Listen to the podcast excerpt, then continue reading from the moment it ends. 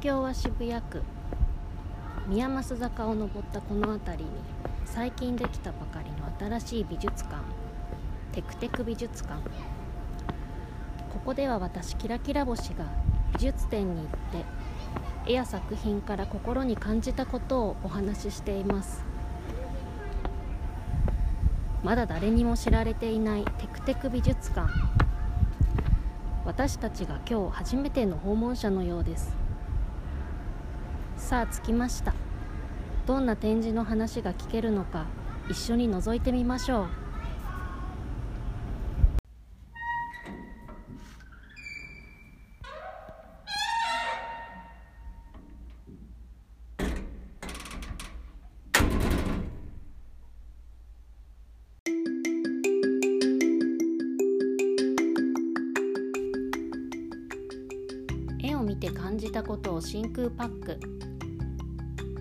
ラキラ星のテクテク美術館。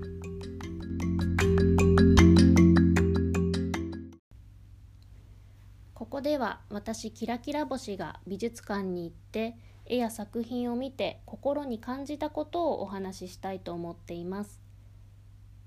私には特に絵を描く技術もなければ絵に対する知識もなくまた作者の背景とか歴史そういうものにも詳しいというわけでは全くありません。そういったことであれば本を読んだり文献資料を見たりインターネットを調べたりすればある程度のことはわかるかと思うんですがここで私が一生懸命にそれを調べて説明をしても知識量の上でも理解度の上でも全く足りるものではないと思っています。それなのでここでは特にそういったものを調べてお話しするということではなくて私がその一枚の絵の前に立った時にどんなことを心に感じたのかどんなふうにその絵を見てどんなふうに私の心が動いて思いを抱いたのかそういったことをお話しできればと思っています。今回の展示はこちら。ゴッホ展響き合う魂ヘレーネとフィンセント。これは上野にある東京都美術館で2021年9月18日から12月12日まで展示が行われているものです。ゴッホ展ゴッホの展示はすごく珍しいっていうわけではなく時折やってくる気がするんですけれどそんなに頻繁にっていうわけではないんですかね。でもすごい珍しいっていうわけでは決してなくてたびたびやってくるなという感じなのでたびたびゴッホ来た時にはそれはぜひ行っておきたいなと思うのがゴッホ展でどこかのタイミングで行きたいなと思ってフライヤーを持っていたんですけれど私はもともとこのゴッホ展と合わせて同じく上野にある東京国立博物館平成館で10月12日から11月21日まで開催される開催されている「最澄と天台宗のすべて」っていう特別展を一緒に見に行きたいなと同じ時期に合わせて行きたいなと思っていたんですね。この「最澄と天台宗のすべて」っていうのも門外不出の秘仏本尊寺外初公開とか現存最古最長像の名品って書いてあって国宝とか重要文化財の展示があるようなのでこれは気になるなと思ってこれと一緒に行こうかなって思っていたんですけれど友達がこのゴッホ展と一緒に行ったもう一つの展示がすごく良かったと言っていてそれが「ウォールズブリッジズ壁は端になる」同じく東京都美術館のギャラリー ABC で2021年7月22日から10月9日まで展示が行われていたものでこの展示がすごく良かったと聞いたのでぜひこれとセットで行こうと思って行くことにしましたでこのウォールズブリッジーズは思えばイサムの口店に行った時にこれのポップアップ看板を見ていたのでやってるっていうのは知っていたんですけれどなんとなくタイトルとそこに描かれている写真を見てもあまりピンとこなくてまあいっかとスルーしてしまっていたんですね。でも改めて今回友達がおすすめしてくれたので行くことにしました。で上野で展示があるって聞くと実は私はああ上野でやるのかってちょっと思ってしまうんですね。というのも、まあ、上野は駅から結局美術館まで何気に歩くということもあるしあの敷地内が妙に広いっていうこともあるかもしれないしあとどこに東京都美術館があってどこに国立博物館平成館があってて何となくこう自分の中で場所が把握できていないから私は今日どの建物に行くんだろうってちょっと思いながら歩くあの感じがあるからなのかなんとなく上野だと腰が重い。でそれってすごい贅沢な話であれだけのものが上野に集結してるっていうのは素晴らしいことなんですけどなんとなく上野行くなら一つだけの展示じゃなくて2個3個わっとまとめてみたいなっていう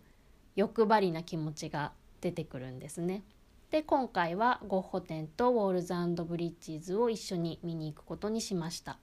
今日はゴッホ展のお話をしたいと思いますけれどもウォールズブリッジズも本当に良かったので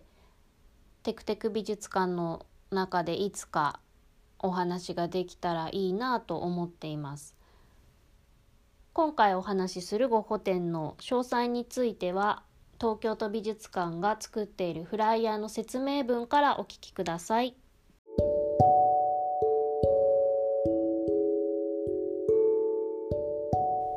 糸杉の傑作来日。ゴッホ展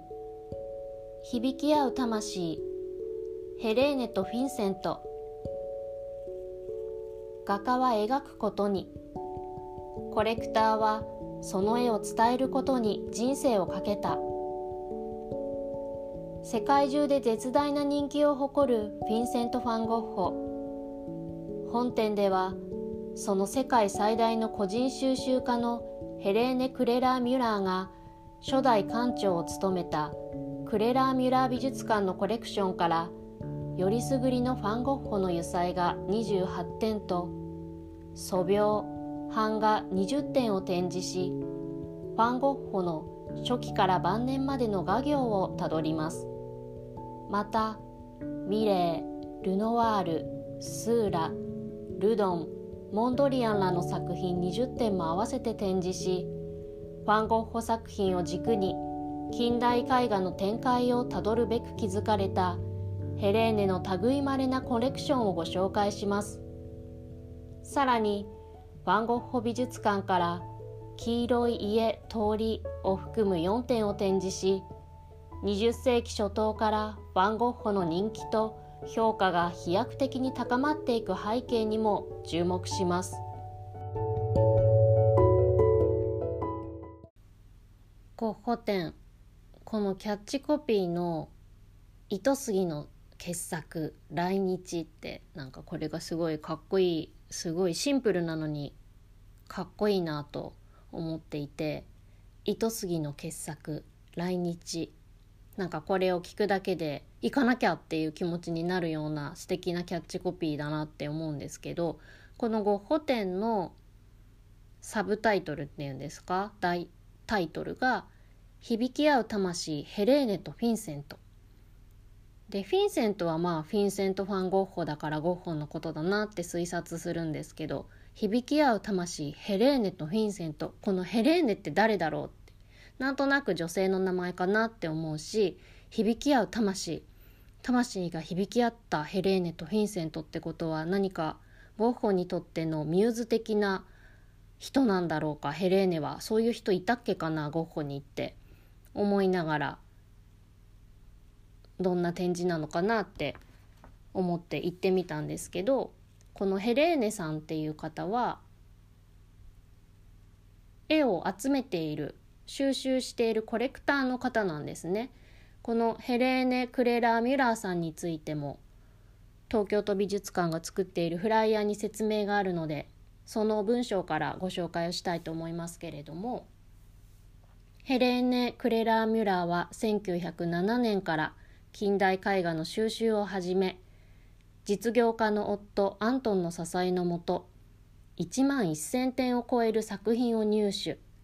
特にファン・ゴッホの作品に深い精神性や人間性を感じ取ったヘレーネは美術批評家のヘンク・ブレマーをアドバイザーに多くの作品を購入。ファン・ゴッホがまだ評価の途上にあった1908年からおよそ20年間に積極的にファン・ゴッホ作品を集めて世界最大の収集家となりました。1938年にクレラー・ミュラー美術館を開館し初代館長に就任。長年の夢を実現した翌年70歳で死去。このヘレーネ・クレラー・ミュラーさんは1869年にお生まれになって1939年にお亡くなりになっています。ゴッホは1853年に生まれて1890年に亡くなっているのでゴッホよりは十数歳年上？あ違う違う。十数歳年下ですね。そんな方ヘレーネさんが集めたゴッホの絵を展示しているというのが今回のゴッホ展。そして響き合う魂ヘレーネとフィンセントっていうのは画家とコレクターの関係性のことを示していたんだなということが言ってみて分かりました。このヘレーネさんにまつわる話もすごく興味深くて彼女はコレクションを集めて美術館を作るんですけれどなぜこれをしたのかっていうのが書いてあってそれは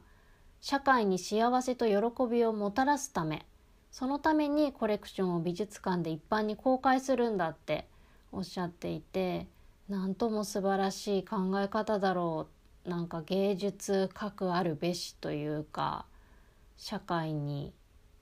幸せと喜びをもたらすものが芸術であり絵なんだと彼女はおそらく思ったわけですよね。これだけの労力と、まあ、資材を投げ打ってというか資材をかけて集めた本当に素晴らしいなと思ったし彼女のこの気持ちのおかげで私は今こうしてゴッホの作品を見られているんだなとも思いました。でこの展示の中ですごい面白いなって思ったのがヘレーネが集めた絵画の購入時期と金額がパネルになって展示してあったんですね。これすっごい面白いなと思って。以前私は友達と、まあ、絵の価値って何だろうね？とか自分でもし買うなら買って家に飾るならどれがいいかねっていうような話をしたことがあってそれがリアルに一体いくらだったかっていうのが書いてある。でこれが今のお金に置き換えた金額だったかな？ちょっとすいません。はっきり覚えてないんですけれど。単品で一番安いのどれだろうってまず探したらそれが縫い物をする女っていう絵だったんですね。でこれゴッホ展の中でも展示があったんですけれどこれいくらでヘレーネ買ったと思いますか？縫い物をする女。なんか暗い部屋の中で縫い物をしてる女の人そのままだなんですけどこうゴッホはこの絵を描く中で暗い部屋の中の光を研究するのにすごく役に立ったってそういうことを研究する練習するそのために描いた絵らしいんですけどこの金額が50万円。50万円でゴッホの絵今買えないですよね。50万円。すごいな。50万円かと思って。であとは単品ではなくて総額。この時期に買ったこの年に買ったものみたいなのですごく金額高いなと思って目についたのが1928年に132点の絵画をすごいですね。1年間に132点の絵画をヘレーネは購入をしてその総額が書いてあったんですけど分かりますか？いくらか。さっきの縫い物をする女50万円なんですけど132点の総額が9200万円。わーおって感じですけどまあでも132点あるから単純にまあ単純に1ついくらとは言えないけど単純に1つは70万ぐらいでもきっとね金額でこぼこしてたと思うのでなんかこの絵画展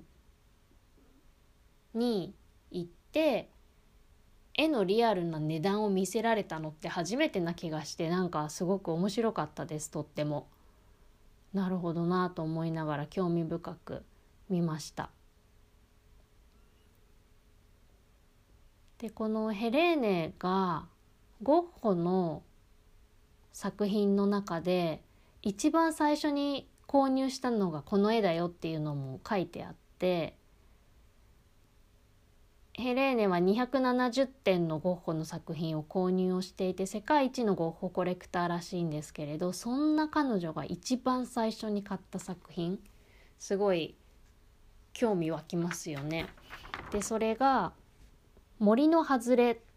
というタイトルの作品で1888年に書かれたもの。油彩で書かれているんですけれどこれが、小道が前方から左奥に向かって描かれていて画面いっぱい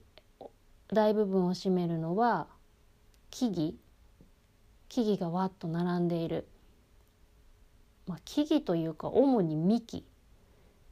で上の方は木の半分以上上はもう全然バツッとキャンバスで切り取られていて上の方はな書いてなくてこう木立にキラキラと光が輝いていて風がふわって吹いてるような絵なんですね。で私はこの絵を見てああそりゃこれを買いたくなってしまうよなって思いました。でもそれは彼女が買った1作目だからって見聞きしたからかもしれないけどああこれなら買っちゃうの分かるなって私はまんまと思いながらこの絵を見ていました。でこの展示はゴッホ展なんですけれど全部の作品がゴッホの絵というわけではなくってこのヘレーネがコレクションした他の作家の作品もいろいろと前半は展示がされていました。ミレーとかピサロとかあとモンドリアンもあったんですね。でモンドリアンはテクテク美術館の7番目でお話をしていて私はこのモンドリアン展に行って勝手にまあ、テクテク美術館で話をしたっていうのもあってすっかり愛着を持っているので見つけた途端にはモンドリアンだってすごい嬉しい気持ちになりました。そして次のパートからゴッホの絵が怒涛のように展示されていくんですけれど一番最初ゴッホのオランダ時代と題されたところは「ソビオカ・ファン・ゴッホオランダ時代」っていうタイトルがついていてゴッホは初めの3年間は初期は素描ばかり描いていたそうなんですね。素描って鉛筆でこうリンゴをデッサンするみたいなシャッシャッシャッシャッシャッって影をつけて丸っこく描いてっていうああいう絵ですねそれをすごいたくさん描いてたらしくってでこの素描に関するゴッホの言葉がいくつか私音声ガイド借りたんですけど紹介されていてそれがすごく印象に残る言葉が多くってゴッホが言っていたのは素描をすることは種まきで油彩を描くことは収穫することなんだ。素描の練習をとにかくたくさんした。それは種をまくことであって油彩を描くことまあ後にひまわりとか糸杉とかゴッホって言ったらイメージする絵がありますけどああこれはゴッホにとって素描で種をまいた収穫の結果があの絵だったんだってなんかすごく納得したというかゴッホって言ったらあのひまわりブワーって絵の具がたっぷり塗ってあって色がギラギラキラキラしているあの絵をすぐに想像するけどここに至るまでにゴッホはゴッホはっていうかゴッホでもこんなにいっぱい素描を描いて練習して描き方を習得していってそしてあのゴッホなんだって当たり前のことかもしれないけどなんかゴッホっていう名前フィンセント・ファン・ゴッホっていう名前からは私はすっかり抜け落ちていた。この素描を描き続ける3年間のゴッホの姿って想像できてなかったな。見聞きしてたかもしれないけど私はそれを自分の心にはピックアップ全然してなかったなと思って。で今回本当に素描の絵、まあ、つまり白黒のシャッシャッシャって鉛筆で描いたみたいな絵がたくさんあって私こんなにゴッホの素描を見たことあったっけ？いやないよな。初めてだよなって思いました。なんかその絵の真摯さというかひたむきな感じというかうーん。すごくなんか胸に迫ってくるものがありました。そしてまたゴッホがこの音声ガイドの中でも言っていたあるいはキャプションに書いていたことの言葉の中ですごく印象的だったのは僕は人を感動させるような素描を描きたい。人物にしろ風景にしろ僕が表現したいのはセンチメンタルなメランコリーではなく真剣な悲しみなんだ。センチメンタルなメランコリー。いやなんかなんかっぽいですよね。歌の歌詞歌のタイトルになりそうというかありそうというか秋元康さんあたりに「センチメンタルなメランコリー」っていう曲を書いてほしいというかすでに書いてるんじゃないかと思うような言葉ですけど。いや人を感動させるような素描を描きたい。彼が描きたかったのは真剣な悲しみを描きたかったんだ。これもすごく心に残りました。そうなんかこの音声ガイドがすごく私の心に残ったのが、まあ、文章を読んでいるところとゴッホのセリフを言うところとあるんですけどこのゴッホのセリフを言う言い方ゴッホ風ゴッホが喋っているかのように演じて言ってるんですけどそのなんか言い方がなんかすごく癖のある話し方をしていて、まあ、ゴッホがそう実際話したのかイメージなのかあれですけどなんか周りの人に対してまた社会に対してすごく意見を言いたい異議を申し立てたいそうじゃないだろう君たち違うだろうって言っているような言い方の音声ガイドですごい私はまあ面白いような気になるような。いやちょっとこの独特な感じは是非皆さんに聞いてみてほしいんですけどなんかこう聞いている私がゴッホに何か責め立てられかきたてられる心になるような言い方でゴッホは実際こんな風に話したんですかね。わかんないけど。すごく心に残る音声ガイドだったのでもしこれから行かれる方がいて興味があったら使ってみてほしいなと思います。あとこの素描の中で風車でオラニエブームドルドレヒトっていうのがあったんですけど、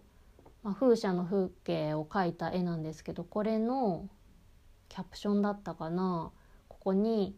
ゴッホの言葉が書いてあってこの絵を描いた時のそれが「描きたいと思う場所を列車の中から見つけたから」と立ち寄った。そこで描いたのがこの絵だって言うんですね。描きたいと思う場所を列車の中列車動く列車の中から風景をパッて見てあこれ描きたいって思って後から行ったんですかね。立ち寄ったって。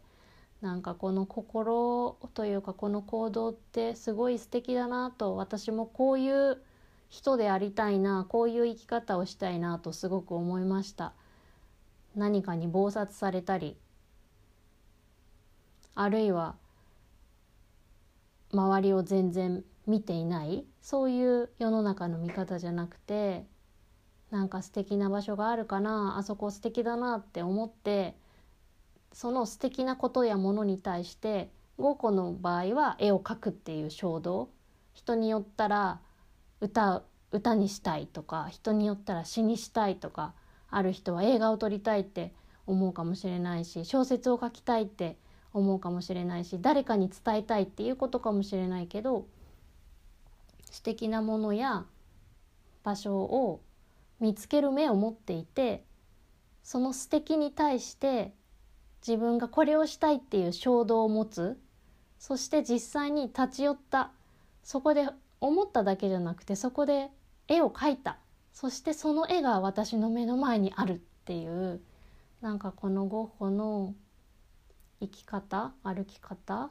世界の見方彼の心の感じ方なんか本当に素敵だなって思いました。私もこうありたいな。私が絵を描くかどうかはわからないけど私は私の衝動の発露の仕方で動き出したいな立ち上がりたいなってすごく思ってこの絵とゴッホの言葉はなんだか私にとって思いがけず大きなものとしてこのゴッホ展で受け取ったものだったなと思います。ゴッホの絵はとにかくたくさん展示をしていたのであれもこれもあれもこれもあるんですけれどその多くの作品の中であと2つ心に残ったもののお話をしたいなと思います。一つはヘレーネが一番お気に入り一番お気に入りとは言ってないのかな？ヘレーネが見れば見るほどに気に入ったっていう作品として展示されていた1888年に書かれた「レモンのカゴと瓶」という作品です。これだけのコレクションをし特にゴッホに思い入れがあって集めたヘレーネが見れば見るほどに気に入ったってどんな作品だろうってすごく気になるんですけどテーブルの上にカゴがあってその中にレモンがゴロンゴロンゴロンゴロンってカゴの外の机の上にもゴロンゴロンってレモンがあってそのカゴの背後には瓶がある。で最初見た時パッと見た時はへえこれが気に入ったんだ気に入ったやつこれなんだって思ったんですねレモンがゴロンゴロンゴロンゴロンいやなんかもっともっと華やかだったりもっとゴッホみたいなのあるけどなって思ったんですけど私もこの絵をじっとじっとじっと見ていたらこのレモンの輝きがすごくってレモンが本当にね輝いているんですよね。キラキラビカビカ輝いている。そうでこのヘレーネの絵の先生だった師匠だったブレマーという方が「これはまるで天国のようだ」って言ったらしいんですけれどこのレモンのカゴと瓶の絵を。これはまるで天国のようだ。なんか本当に画面いっぱい黄金のように輝いていてなんかずっと見ていたらその輝きに自分が吸い込まれそうになるというか目が目がビカビカしてきたんですよね。絵なのにレモンなのに黄金の輝きがすごいピカピカピカピカピカで私絵の前に立ってレモンで目をいっぱいにして自分の視野をレモンのこの絵でいっぱいにしてビカビカビカビカビカビカビカビカ。で目をつむったんです。何秒か。12345しばらく目の前からレモンを消して真っ暗にして入って目をパッて開けたらものすごい強烈な光線がレモン攻撃をブワーって受けるぐらい本当に絵が輝いている。でこのレモンの絵を見てああって思い出した。忘れられない。忘れることはないけど覚えてたけど思い出したのが同じく上野のこれは国立西洋美術館で2020年にロンドンナショナルギャラリー展っていうのをやっていて私それに行ったんですけれどここにゴッホのひまわりの絵の展示があったんですね。ゴッホは7点のひまわりの絵を描いているんですけれどその4点目のひまわりでひまわりの絵っていうと日本だと損保美術館がひまわりの絵を持っているのでそこに行くとひまわりの絵見ることができますよねできるんですね。でそこで何度かひまわりの絵見てるんですけれどこのロンドンナショナルギャラリー展でのひまわりの輝きが輝きすぎていて本当にすごかったんです。強烈にひまわりの絵がビンカビンカビンカビンカ光ってたんです。で展示の部屋に入りました。でまあまあ広めの区切りの一部屋があります。今からこの部屋を見ます。でパッてちょっと視線を向こうに部屋全体を見る感じでパッて向こうに目を自分の一番遠い向こう側に目を向けたら奥は奥でまたもう一つ小部屋があってその小部屋の部屋の奥の壁が見えたんですけどそこにゴッホのひまわりの絵が展示してあってすごい距離にしたら相当遠いしもうちまっと見えてるぐらいなんだけどこの距離でそのゴッホのひまわりの絵が明らかに黄色く光を放っていてもうねギョッとするぐらいなんだあれってなんか光ってる黄色が光ってるって思ったことが忘れられなくてでそのひまわりの絵もいよいよそこの部屋に入って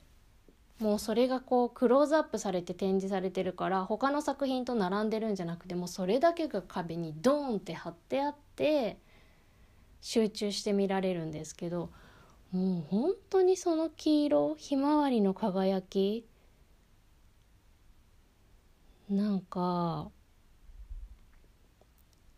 自然の中でギラギラの太陽を体いっぱいに浴びているみたいなんかそういうエネルギーがあるんですよね。絵とかそういうことじゃなくて自然の輝きとか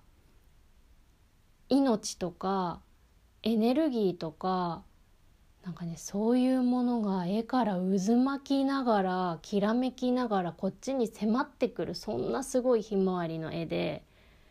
そのひまわりの絵のような今回の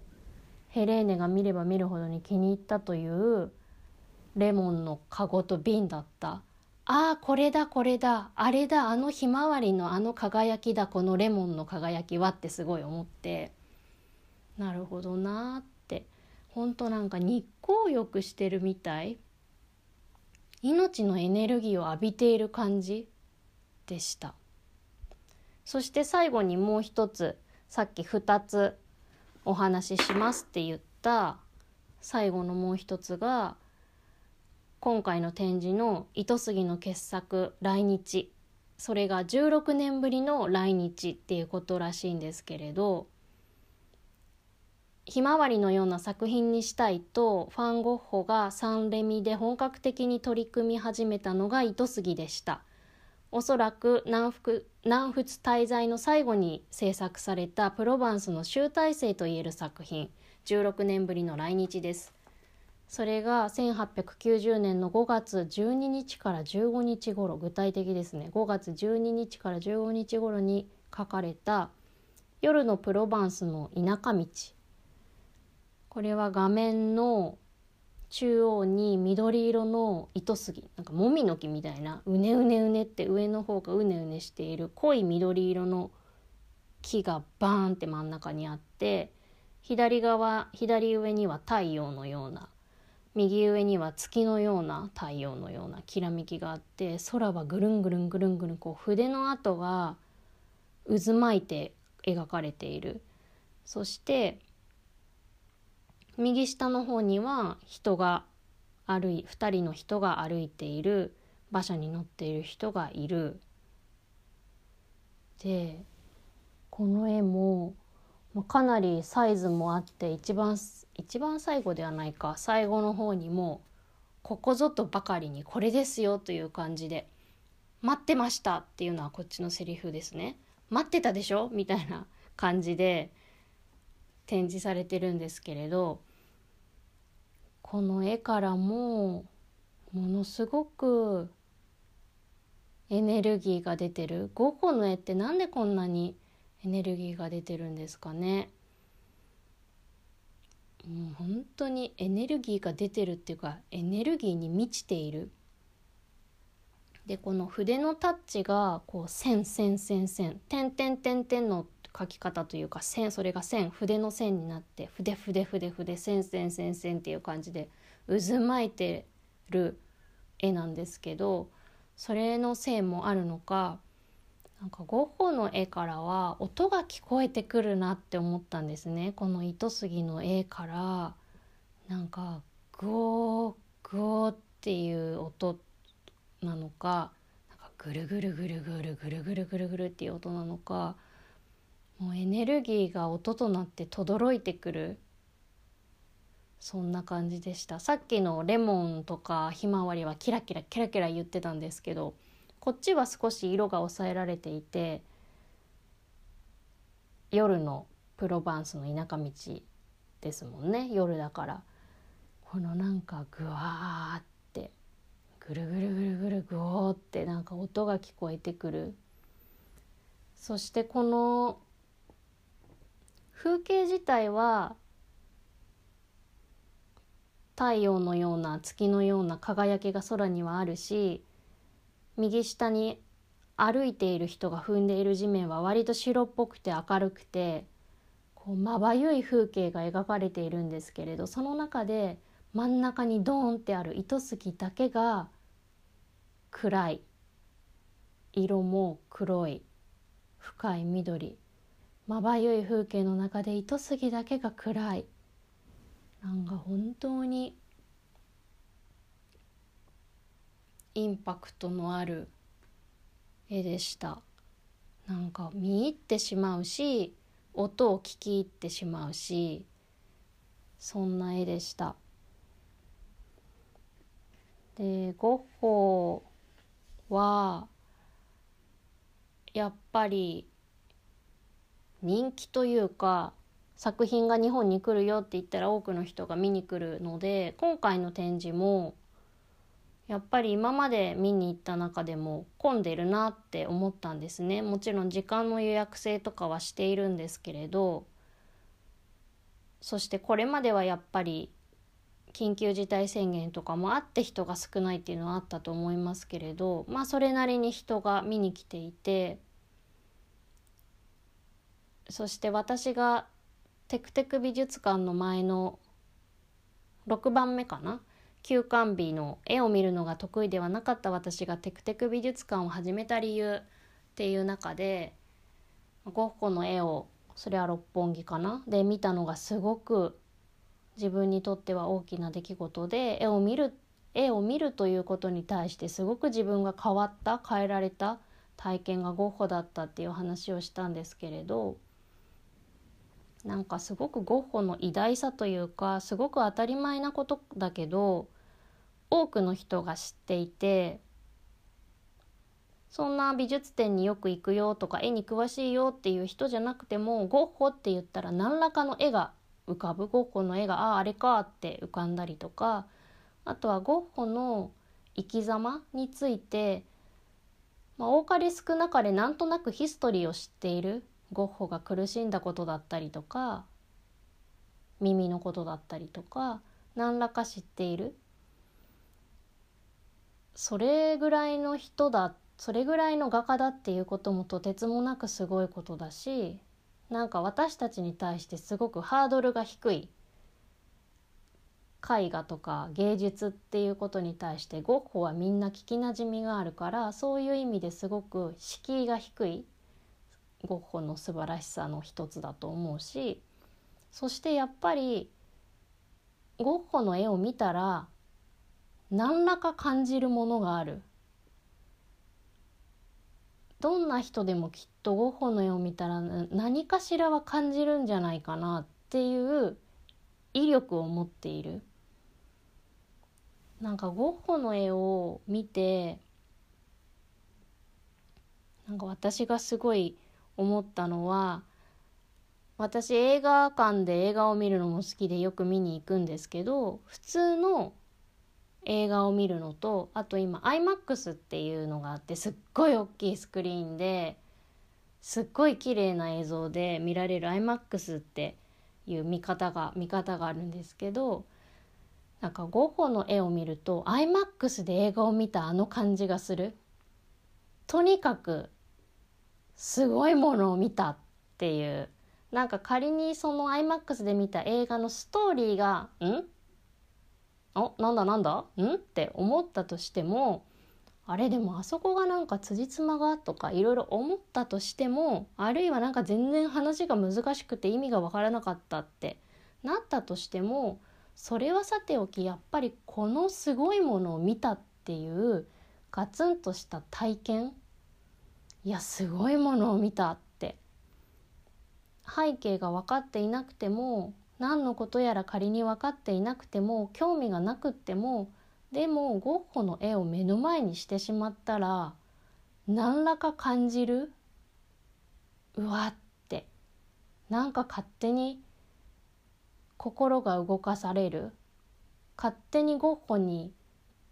心の何かをうわってこう抜き出される？立ち上がらせられる。なんかそういう力がゴッホの絵にはあるんだなっていうことを今回ゴッホ展に行って強く強く思いました。ゴッホ自身は彼の人生の中で本当にしんどかったり辛かったり悲しかったり怒ったり泣いたり叫んだりした人生かもしれないけどでも彼の絵の思い彼が絵を描くことにもことの背景に持っていた情熱だったり喜びだったり楽しさだったりなんかそういうものが絵に詰まっていてエネルギーとなって今私に届いていることは事実だから。いやなんか私はゴッホにゴッホと話がしたいなってすごく思って。うん同じ時代に生きてたらゴッホと話がしたかったな。この思いが今ゴッホに届いてたらいいなって。そして私の思いだけじゃなくてこのゴッホの絵を見て何らか思った多くの人たちの思いがゴッホに届いたらいいなってすごく思いました。ゴッホ展12月12日まで。上野の上野の東京都美術館でやっていますのでぜひぜひこれを体感してほしい。そしてゴッホに何らか伝えてほしいと思います。いやー本当に行ってよかったな。ゴッホ展たびたびゴッホ展のまたゴッホが来たぞって思ってるけどやっぱり見たら毎回いいわって思います。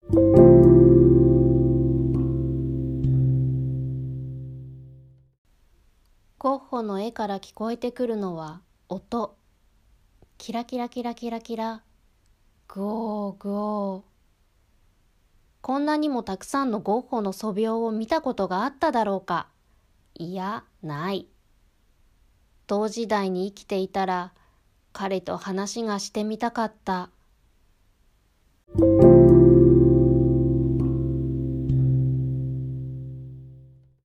本当に行ってよかったゴッホ展ゴッホ展があるなら行くべしということでぜひ皆さんも行ってみてください。ゴッホ展の後にあるミュージアムショップもむやみやたらと充実していてもういろんなグッズがゴッホとコラボしていました。こんなのもあるのっていうのがたくさんあったので是非そこも皆さんに確認をして見ていただいて気に入ったものがあればご購入ください。本当にワクワクしたり笑ってしまうようなグッズがたくさんありました。私はそことはまた別のあの美術館入ってすぐのところにもミュージアムショップあるんですけどそこのゴッホ展のオリジナルでも何でもないゴッホのひまわりの絵が描いてある靴下を買いました楽しい靴下ぜひそちらのミュージアムショップも見てみてください。それとグッズといえばテクテク美術館にもミュージアムショップがあって皆さん行ったことありますか？この展示の後ミュージアムショップもあるのでぜひ覗いてみてほしいんですけれど今まで T シャツとかノートとかステッカーとか売っていたんですがというかそれも今あるんですけどこの秋冬に向けて洋服新しいものいろいろ入荷をしています。ロング T シャツとかパーカーとかトレーナーとかジップアップのパーカーとかそしてロゴデザインも様々にあります。あと一番最近私もこのミュージアムショップを覗いたらエコバッグとかその他バッグもすごい充実していてあこんな商品が入ったんだと思いました。私はこのミュージアムショップは何もしていなくって私の友達がここのデザインをしているデザイナー兼ショップの店長をしているんですけれどその友達が全部デザインをし商品を考えてしかもテクテク美術館にふさわしい商品を考えていいタイミングでいいものを入荷してくれる作ってくれるので私はまんまとあれも欲しいこれも欲しいといろいろ買ってしまっていてもうテクテク美術館の洋服だけで全て事足りるんじゃないかというぐらいあります。で今着てるのも白いフード付きのパーカーにテクテクのテクって TEKU に上に2って書いてあるすごくストリートな感じのパーカーを着ていますすごくこれこれ白にしたんですけどすごいねいい感じなので是非ミュージアムショップもこの後覗いてみてください。いつでも空いてますので気が向いたら覗いてみてください。楽しいと思います。そしてゴッホ展に行ってゴッホ展のミュージアムショップでもたくさんお買い物してみてください。それではまたテクテク美術館でお待ちしています。